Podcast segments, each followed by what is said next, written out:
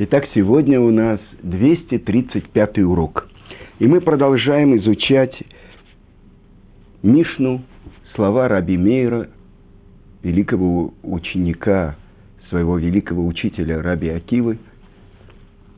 И повторим то, что он сказал. Раби Мейр, Раби Мейр говорил, тот, кто занимается Тарой лишма ради нее самой, удостаивается многого. Весь мир создан для него. Он называется другом, любимым, любящим Бога, любящим людей, радующим Бога, радующим людей. Тара одевает его в одежды смирения и страха, наделяет его праведностью и благочестием, прямотой и верностью, отдаляет его от греха, приближает к добродетели – он помогает советом и мудростью, постижением и силой. Как сказано, у меня совет и мудрость, я постижение, у меня сила. Она дает ему власть и господство, наделяет его проницательностью на суде, открывает ему тайны Торы, он становится подобен бьющему ключу и непересыкающей реке. Он скромен, он долготерпелив, он прощает обиды, она возвеличивает его и возносит над всем сотворенным. Сказано буквально над всем то, что сделано. Итак, мы уже многие вещи обсуждали, но давайте посмотрим, что это такое. Он радует, любит творение, любит Творца – и радует творение, радует Творца. И я вспоминаю, задали вопрос Равыцкаку Зильберу, что память о праведнике была благословена. Как это так, что я могу быть одновременно и коином, и левитом, и Израилем? Я могу быть одновременно э, бедным и богатым? Э, разве я могу быть женщиной? Как это может быть? Ведь у нас 613 заповедей дано всему еврейскому народу. Но то, что обязан делать Коин, например, в храме, он приносит жертвы. Э, про пасхальную жертву мы можем сказать, что может ее зарезать и тот, кто ее принес. Но, например, э, взять кровь, перенести ее, брызгать, это только служение Коина. Э, зажигать семисвешник может и зар, то есть и любой другой еврей, кроме Коина. Но ему запрещено входить в кодыш. Поэтому если ему вынесут семисвешник, он зажжет, а потом вернут его на место, это можно. Но поправлять фитили – это особенная служба Коина. Воскурять благовоние – это особенная служба Коина. Левит, он э, должен играть на музыкальном инструменте, он должен петь – э, пожилой левит э, закрывает ворота, один из левитов хотел помочь другому, один еврейский мудрец другому, он сказал ему, ты что хочешь, чтобы на тебя обрушился гнев с неба и ты погиб? Есть определенное место, куда могут заходить просто евреи, а уже дальше в храме они не имеют права. А не евреи вообще не имеют права заходить туда. Вы понимаете, то есть есть заповеди, которые имеют отношение только к женщинам, а не к мужчинам. Поэтому, а есть те, которые только мужчины исполняют, а не женщины. Так вот, вопрос, который задали Равыцкаку, как же мы можем исполнять, нам сказали, что мы должны исполнять все 613 заповедей. И он ответил так. Если ты исполнишь эту заповедь, то, что написано в Торе, в третьей книге Торы, Ваикра, «Ваагавта лераеха камоха», и полюби близкого твоего, как самого себя. Через то, что ты любишь другого еврея, на самом деле любишь евреев, через это ты объединяешься со всеми ими.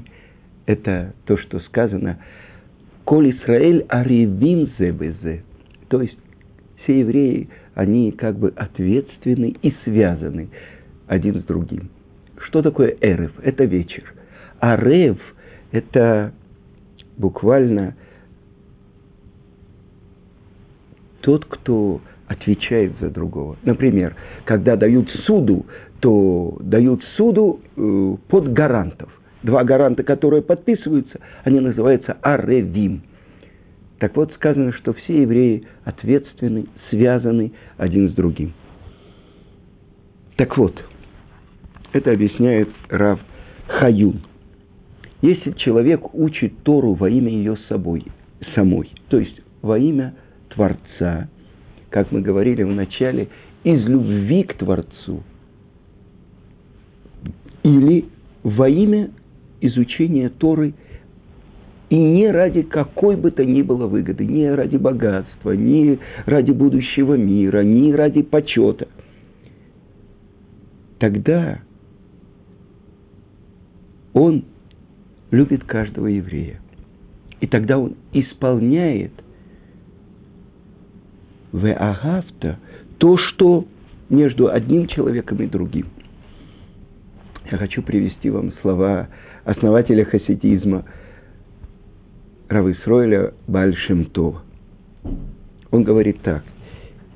Если любят другого еврея, это знак, что любят самого Творца. Потому что в каждом еврее заключена часть Элоками Мааль, то есть его божественная душа. Любить еврея – это значит любить его самую суть, самую сущность. А другими словами, любить Творца. И как часто мы смотрим только на внешнее, мы смотрим на то, что человек декламирует. И, несомненно, часто то, о чем он говорит, это не соответствует нашему взгляду на мир. И тогда это то, что должно нас разъединять.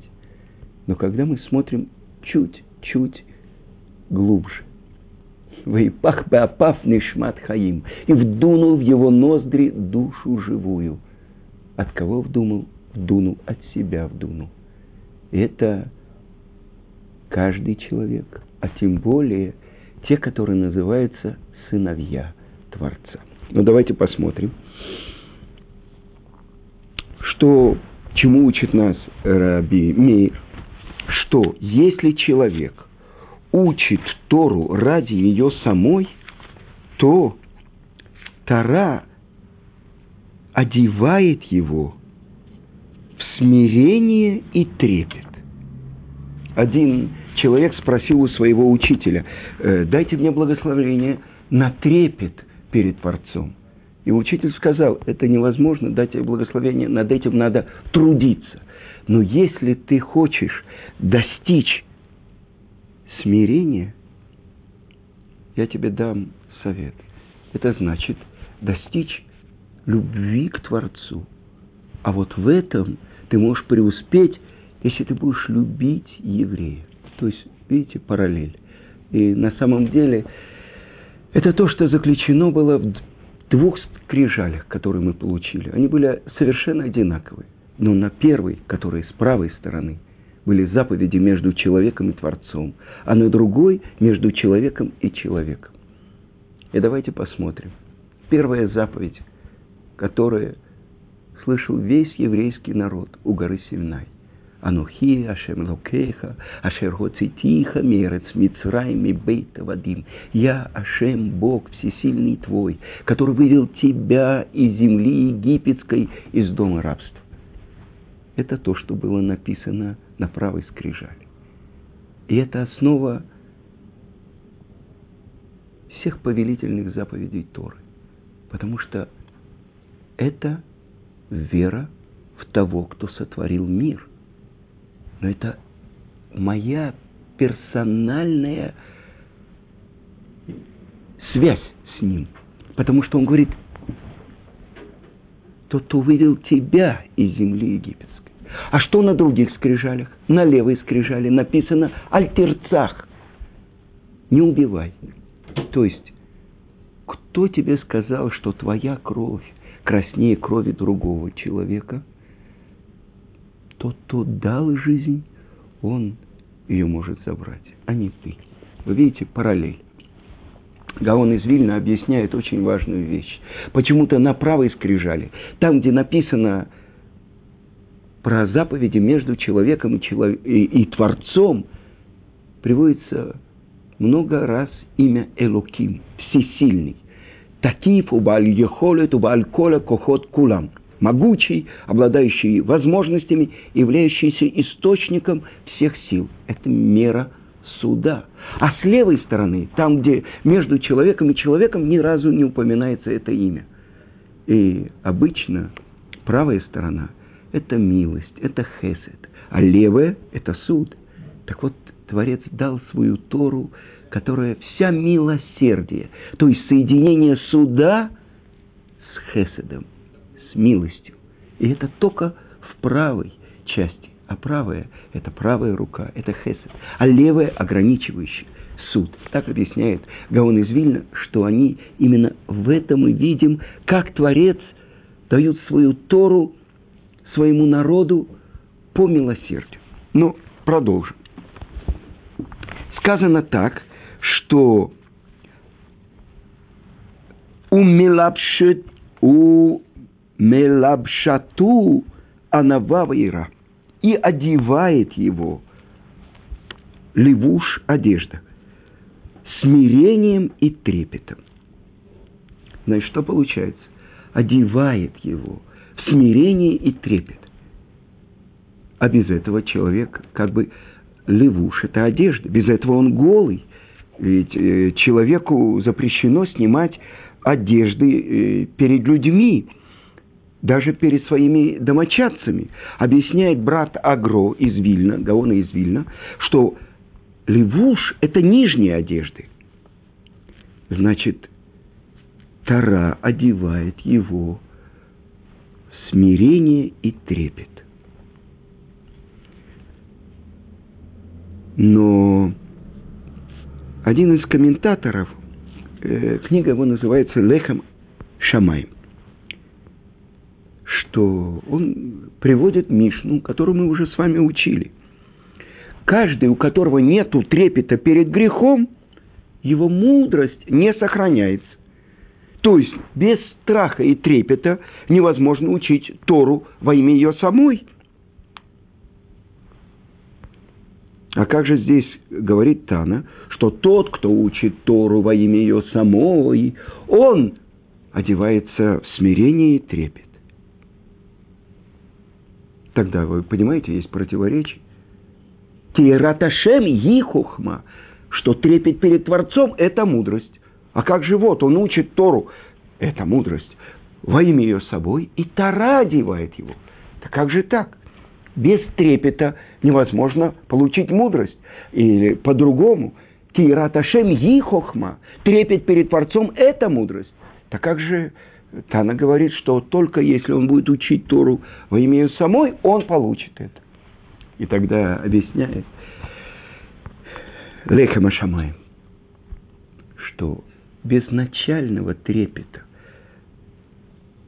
невозможно начать учить Тору.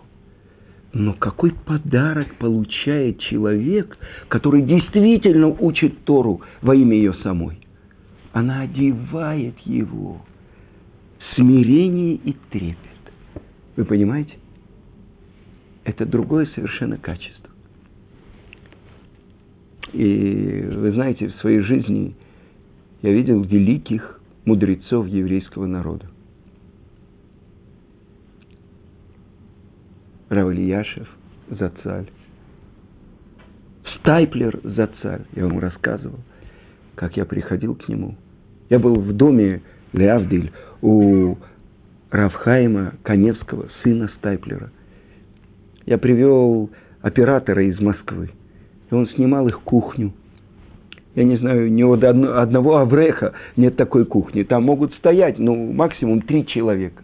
Это кухня такая холодильник, ну, я не знаю, может быть, 70-х годов, а сейчас уже 2013 э, Одна комната, где он учится, маленькая прихожая, вся комната уставлена книгами, которые он написал. Когда выпадает высокосный год и появляется 13 месяц, он выпускает новую книгу, пишет и выпускает. Потому что Все его дни распределены, потому что в течение года он завершает изучение всей Торы. Я вам расскажу историю.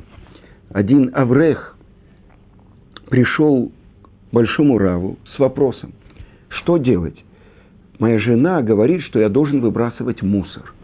Но ведь я этим роняю честь моей Торы. Я сам бы выбросил, но я же Аврех, я учусь Колеле. Да, ты совершенно прав, сказал Раф. И на следующий день утром, пол восьмого утра, раздался стук в дверь. На пороге стоял Раф. Он пришел и сказал, а где ваш мусор? Я хочу вынести ваш мусор. Как вы? Ну да, ты, для тебя это ну, унижение, а я могу помочь близкому своему, твоя жена.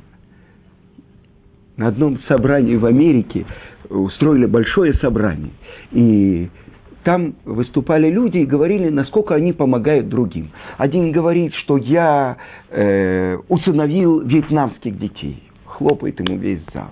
Другой говорит, я э, специально прихожу к пожилым людям и даю им у, урок.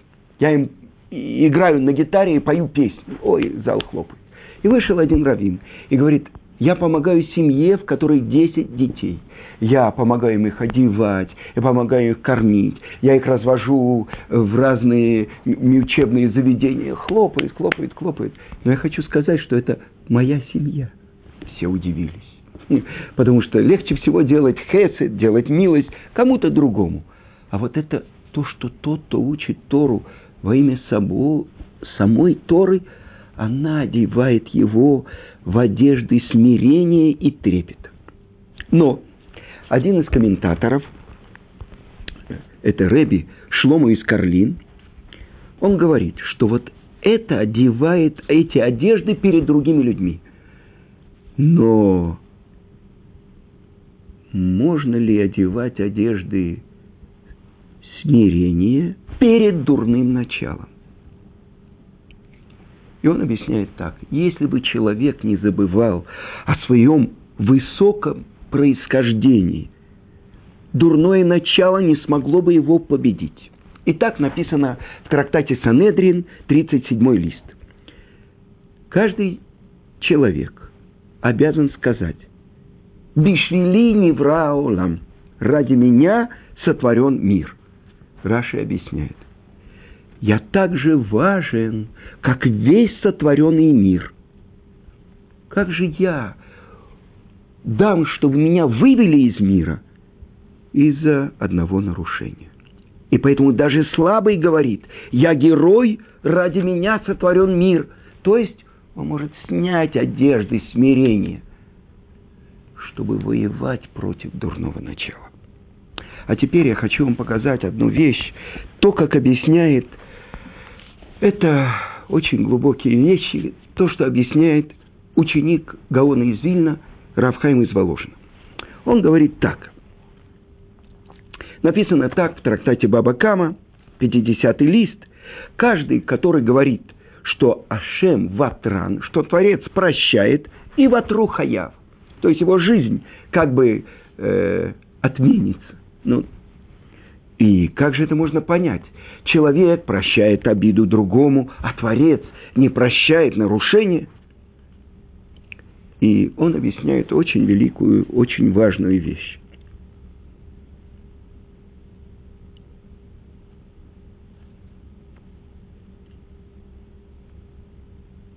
что если человек съест какую-то испорченную вещь, несомненно, у него будет что-то несварение желудка, будут проблемы с желудком. С этим не имеет отношения прощение, непрощение. И он объясняет так, что все сотворенные миры, наш материальный мир и духовные миры, которые находятся над ним –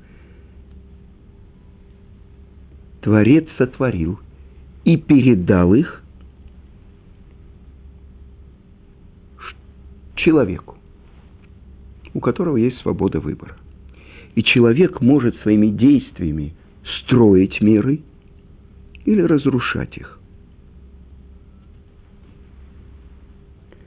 Так как внутри человека есть все, начиная от материальной основы и кончая самым высоким духовным уровнем. Это то, что написано на «Асе Адам», сказано в творении первозданном, «сделаем человека». То есть в человеке все и человек – это соединение земли и неба. Итак, если человек делает какое-то хорошее действие, на нашем профессиональном языке это называется мицва. Он добавляет свет в миры, которые находятся над ним. По корню своей души он добавляет свет в высшие духовные миры. И это его плата, что через его хорошие действия, через мицвод, добавляется свет в высшие миры. И тогда он одевается в этот свет, который его окружает. Этот свет из Ган-Эдена, из места духовного наслаждения. Рамбан объясняет, есть нижний Ган-Эден, есть высший Ган-Эден. Оттуда приходит этот свет. И наоборот, если человек своими действиями портит нарушает,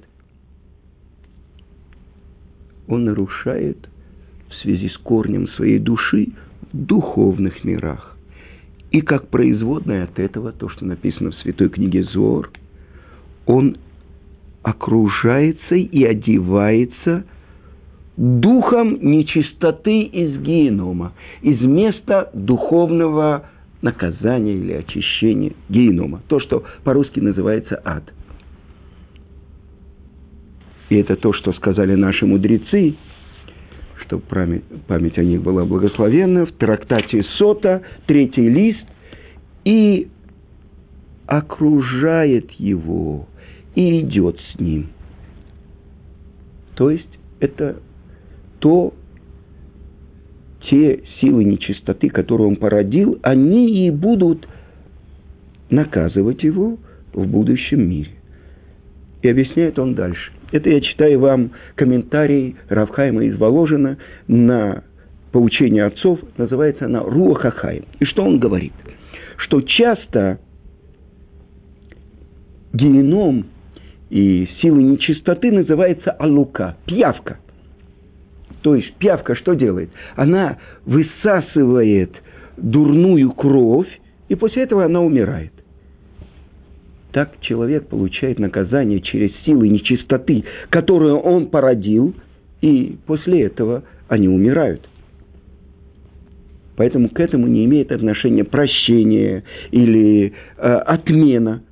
Есть одна вещь, которую Творец дал нам как великий подарок. Это называется чува, раскаяние. Здесь человек своим раскаянием, если он вырывает из своего сердца желание делать нарушение, которое он сделал, то этот новый человек, который раскаялся, это уже другой человек. И тогда все эти силы нечистоты от него отскакивают.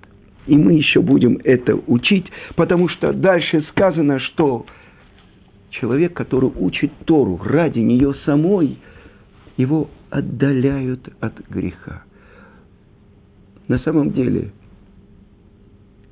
что, в чем главное назначение человека? Человек говорящий, или по-другому, человек желающий. Так говорится в Талмуде, в трактате Баба Кама. Человек желающий. Скажи мне, что ты хочешь, что ты прославляешь. Я скажу, кто ты. И это то, что наши мудрецы говорят. Бекисо, бекосо, убекасо. Карманом, стаканом и гневом проверяется человек. С другой стороны, что он прославляет? Эти великие мудрецы еврейского народа, видно, что они не хотят ни славы, ни денег, а что для них самая большая ценность? Это Тора. Это то, что говорила Рабанит Коневский, что мой отец больше матмит, более постоянно учит Тору, чем мой муж Хаим. То есть это Рабхаим Каневский, или Бадель Михаим Лехаим. Вы понимаете, как-то не машина что-то сломалась, и есть фотография такая, Рабанит стоит и молится Минку на дороге, а ее муж Равхаим сидит и учит Талмуд, очередной лист. Что это такое? Те, кто учат Тору ради нее самой. Я один раз слышал внучку Равшимана Шкопа. Она говорила, что как-то она пришла в комнату, где ее дедушка, великий еврейский мудрец предыдущего поколения, сидел и учил Талмуд, и вся комната была в дыме. Тогда еще не было этого, что э, сигареты – это путь, прямой путь к раку легких и так далее, не написано было еще тогда. И она посмотрела на дедушку. Он сидит, учит Тору и плачет. Она сказала, что с тобой? Почему ты плачешь? А он ей объяснил – ты понимаешь, это такая сладость. Тот, кто учит Тору ради нее самой. Это то, что говорит Раби Мейер. Она дает ему царское величие и власть. И он исследует самые сложные вопросы. Ему раскрываются тайны Торы. И он как источник источник, живой источник воды, и как течение реки, которое не прерывается. Его он одевает скромность и трепет. Вслед за скромностью и рад Ашем. Так ступени перечисляет Месилат Ешарим. Самые великие еврейские мудрецы.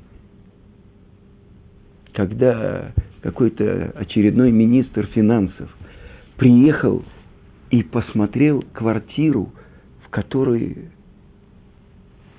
живет Рафштейнман, тоже одна комната забита книгами, которые он написал, везде книги, кровать 50-х годов, холодильник, который, может быть, 60-х годов, старая мебель. Он говорит, вот это ваш великий. Он не понимает, что каждое слово Торы, то, что мы говорили, для того, кто учит ее, кто понимает ее ценность, разве все золото и серебро мира не могут с ней сравниться?